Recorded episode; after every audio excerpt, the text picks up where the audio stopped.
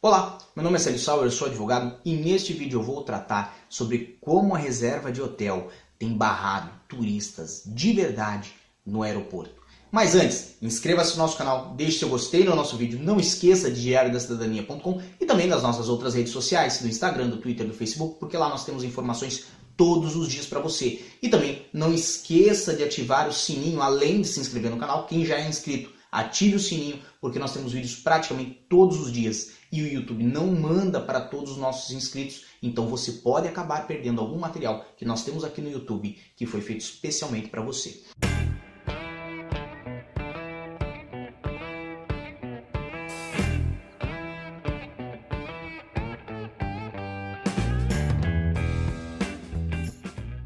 O que, que tem ocorrido? Muitas pessoas que vêm a Portugal e realmente vêm como turistas acabam por fazer reserva em hotel, mas não trazerem valores de meios de subsistência o suficiente para arcarem com a reserva e outros gastos que venham a ter em Portugal. Por exemplo, imagine que você venha para ficar 10 dias em Portugal. Via de regra, pela lei, você tem que ter 75 euros para o momento da sua entrada no país, seriam os gastos é, relacionados aos deslocamentos do aeroporto ao hotel, por exemplo, e do hotel depois ao aeroporto quando você for é, retornar ao seu país de origem. E mais 40 euros por cada dia que for ficar.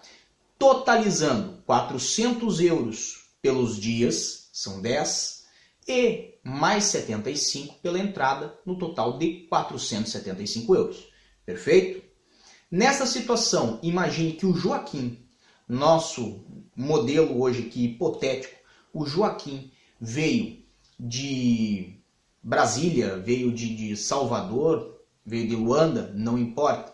Joaquim veio a Portugal. Ele não é português, mas ele veio a Portugal e trouxe esses 475 euros para ficar 10 dias. Nesta situação, ele apresenta uma reserva de hotel que ainda não está paga. Mas o valor das diárias de hotel é de 60, 80 euros por dia. Perceba que se ele vai ficar 10 dias nesse hotel, ele não tem condições com o valor financeiro que trouxe, que é de 475, para arcar com o período inteiro da estadia, porque ela não está ainda paga, então, se o hotel for 60 euros por dia, vamos chegar à conclusão de que ele vai ter um custo de 600 euros para os 10 dias que vai ficar aqui em Portugal ou que vai ficar aqui na Europa. Nessa situação, ele não tem nem sequer os valores necessários para pagar o hotel.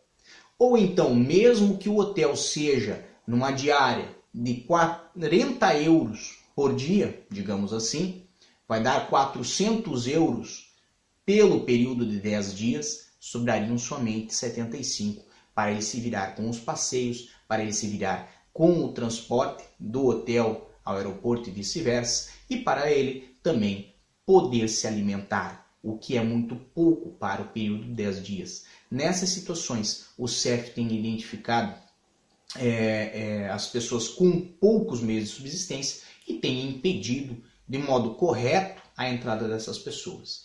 Como que isso pode ser é, resolvido? Evidentemente, ou com uma reserva de hotel mais em conta, ou principalmente se a reserva estiver paga.